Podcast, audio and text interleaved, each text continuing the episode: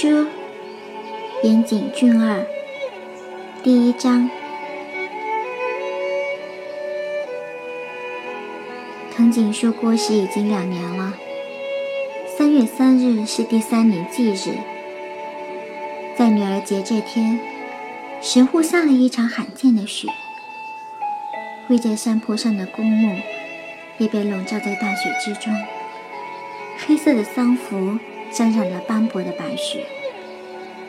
脖子仰望天空，洁白的雪花漫无边际地从无色透明的天空飘落，美得如此自然。葬身于雪山的他，在最后那一刻看到的天空，恐怕也是这么美吧。这雪好像是那孩子上天降下的。阿树的母亲安代这样说道：“如果不出意外，她应该已经成了脖子的婆婆。”轮到脖子上香了，在墓前双手合十，再次和他面对面的脖子，对于自己。不可思议的平静感到惊讶，这就是所谓的岁月吗？想到这，波子心情有点复杂。对不起，我真是一个寡情寡义的女人呐。脖子插上的线香缓缓地升起青烟，但马上被落下的雪花扫过，熄灭了。胡子认为这好像是他的恶作剧，他心头一紧，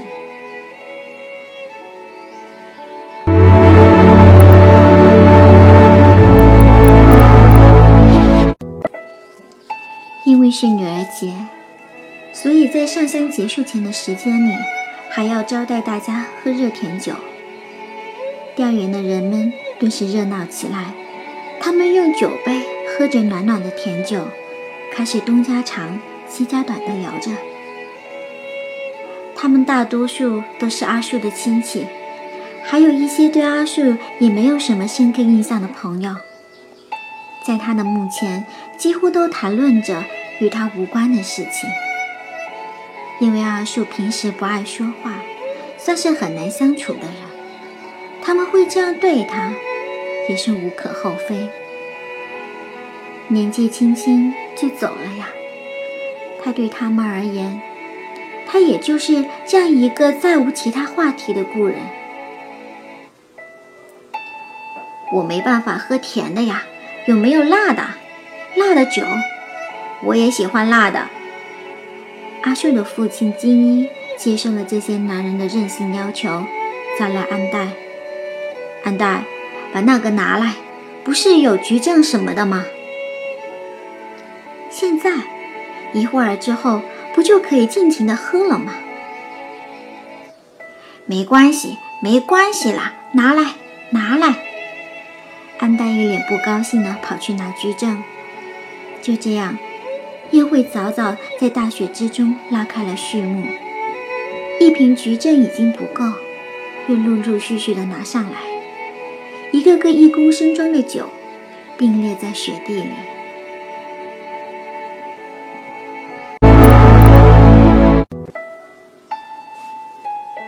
脖子小姐突然开口喊脖子的，是和阿树一起登山的学弟们。脖子早就注意到了，他们从一开始就一直尴尬地聚在角落。但那些阿树原本的伙伴，曾和他一起登山，最后不得不决定下山弃他而去的队友，今天都没有出现。学长们今天在家闭门思过，大家至今还有罪恶感。秋月学长自从那件事情之后，再也没有登过山。秋叶是阿树最好的朋友，也是最后那一次登山的领队。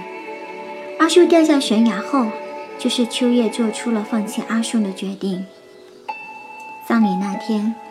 阿树的亲戚们拒绝秋叶和队友们前来吊唁，那时，每个人都变得感情用事。登山的规矩只有在山上才管用。当时有个亲戚这样骂过秋叶他们，脖子至今记忆犹新。说这话的那个人，现在还记得这些吗？他此刻应该也在那群喝了酒胡闹的人群里吧。要是大家都能来就好了。这个，学弟们支吾着，面面相觑。其中一个悄悄地跟他说：“实话告诉你吧，学长们好像打算今晚偷偷来扫墓呢。”法事一结束，接下来就要到餐厅用餐了。因此，大家顿时丧失了在大雪中的忍耐力，突然都感觉到寒冷，急忙快步地下山奔向停车场。脖子也被邀请去用餐，不过他拒绝了。才刚放动车子，金一便过来敲敲车窗。脖子，真不好意思，顺路帮我把他送回家吧。脖子一看。安代按着太阳穴，显得很痛苦。怎么了？他突然觉得头疼。金英打开车门，把安代推到后座上。好疼！这么用力推会疼啊！你还说呢？接下来才是最忙的时候，真是没用的家伙。责备着安代的金英不好意思地转头对脖子微笑。这时。一个喝得醉醺醺的亲戚走到金一背后，啰嗦着什么。师傅，你已经醉了。没有。男人摇着手，站都站不稳了。他一眼看见车子里的脖子，突然从车窗探进头来，酒气在车里弥漫。哎，是脖子小姐吗？别闹了。金一慌忙地把那男人从车旁拉开，被架走的男子口齿不清地唱起歌来：“小姐呀，你听我说呀，不要爱上山里的男人呐！”笨蛋！金一敲打着那个男人的脑袋，一边低下头向脖子道歉。脖子的车子在不熟悉的雪地缓缓地滑行，离开了公墓。爸爸也很辛苦啊，才不是，那是装出来的。脖子从后照镜里看着安黛，他坐在那儿，根本看不出头疼的迹象。今天还要闹一个晚上，他其实很期待呢，只是他担心兴致太高了会不成体统，所以才装成很忙的样子罢了。他们都一样，那群人说是来扫墓，不过是想喝酒罢了。妈妈，还头疼吗？什么？是装病吗？脖子透过后照镜露出笑容。什么呀？没什么。怎么了，脖子？我是说，大家都有很多诡计。大家，谁呀？秋叶他们。秋叶他们怎么啦？好像在打什么主意呢？什么主意？脖子用一个暧昧的笑容搪塞过去。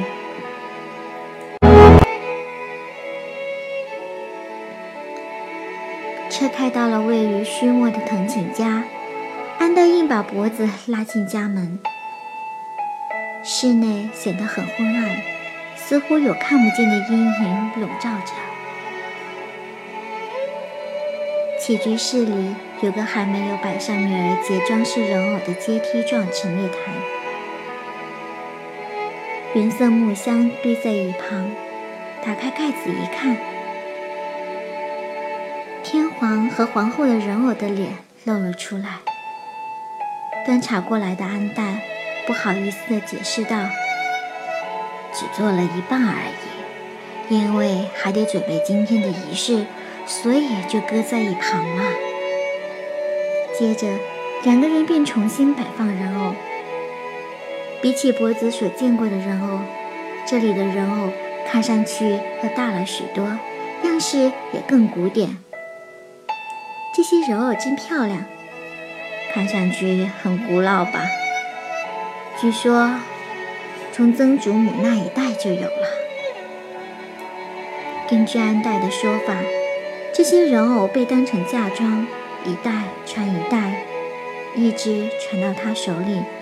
他们和历代的新娘一起经历了无数岁月。那些新娘里，一定有些人已经和阿叔一样，长眠在那片墓地里了吧？脖子一边想，一边用小梳子为人偶梳着头发。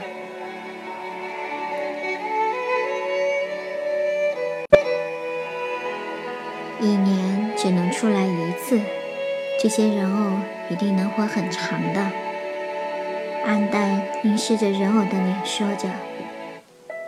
直到傍晚，雪依然下不停。两人打开了阿树房间的门。阿树原来在国中当美术老师，房间里到处都是油画的画布。脖子从书架上抽出一本素描簿。摊开在桌子上，每一页的画都充满回忆，而且每幅画都散发着旧时光的味道。从前，脖子喜欢在一旁看阿树画画，如今看到这些已经成为遗物的画，那些被遗忘的时光再度醒惊醒。此刻。他仿佛听见了铅笔游走在素描纸上的声音，安黛的声音唤醒了陷入回忆的脖子。你看着，安黛把书架上找到的一本册子递给脖子。毕业纪念册，那是阿树国中时代的毕业纪念册，小军是丽色内中学。你们住过小樽吗？对呀，小樽之后搬到了横滨，接着是博多，然后是神户，都是好地方，住在哪都一样。不是说住惯了哪儿都好吗？是啊，住惯了哪儿都好，但小娟真是个安静的好地方呀。住在小娟的哪里呀？哪里呢？不过那里已经不见了，听说已经成了高速路什么的。这样啊，啊，找到了！脖子翻着翻着就找到了国中时代的他。班级的集体照里只有一个人被框了出来，很醒目，正是他。那样子和脖子中记忆中的他一模一样。毕业前转学了，他可一点都没有变呢，是吗？安黛盯着毕业纪念册，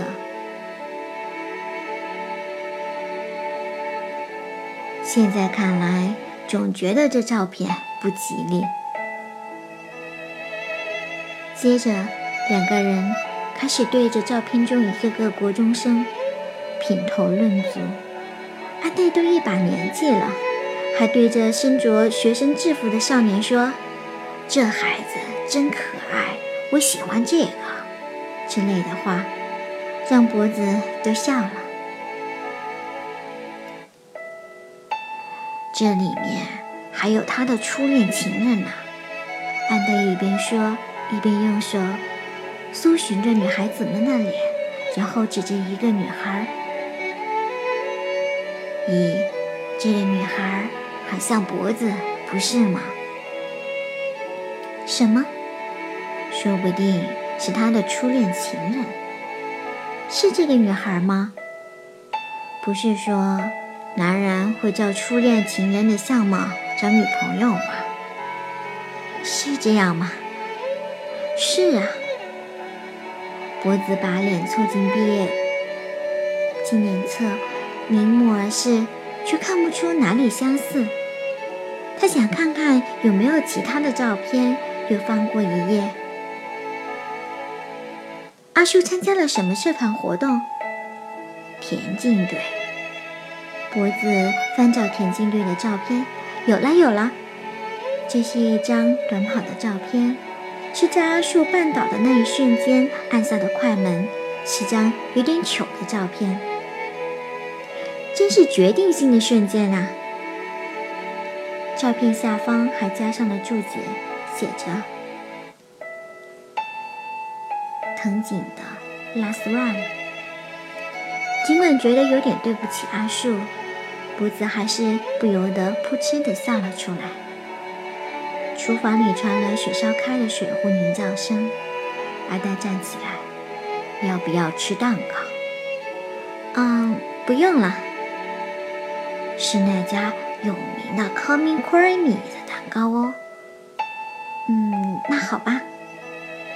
安呆离开了房间，脖子紧盯着毕业纪念册，一页一页认真地搜寻着，不知会在何处出现的他。连最后一页的通讯录都不放过。脖子用手寻找着他的名字，藤井树，藤井树。就在指尖捕捉到那名字的瞬间，脖子心中突然闪过一个奇妙的念头。脖子从他的桌子上找到了支笔，伸出手掌，忽然转念。又卷起袖子，把地址抄在了雪白的手臂上。小军市前行二丁目二十四番地。安代端着点心和红茶走进来时，脖子的左手臂已经又缩回羊毛衫的袖子里了。在打什么主意呢？安代的声音让脖子吓了一跳。什么？秋叶他们？在打什么主意呢？啊，哦，他们说今晚晚今天晚上要夜袭，晚上要夜袭。听说他们晚上要偷偷去扫墓。哦，是这样啊。安奈看上去虽然很吃惊，但似乎也有些欣喜。这样一来，那孩子今晚也睡不成了。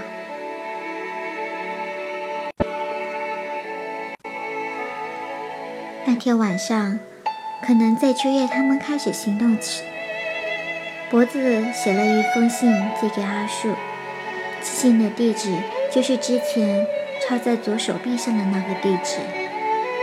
如果照安代所说，那里已经成为国道的路径，信绝对寄不到的。这应该是一封哪儿都寄不到的信。正因为无法投递，才有意义。因为这封信是写给已经不在人世的他的。藤井树君，你好吗？我很好。渡边博子。信的内容只有这样。想了又想，揉掉了很多张信纸。最后写好的信就只有几个字。博子自己也觉得很奇怪，但他却喜欢这份短信的简洁。他一定也会喜欢的。博子当晚就把这封信投进附近的邮箱。这封信宛如一盏水灯，滑落邮箱的底部，发出了微弱的沙沙的声响后。悄然消失。这是在藤井树的忌日当天，属于脖子的纪念方式。渐渐止息的雪，还零零落落地飞舞在夜空中。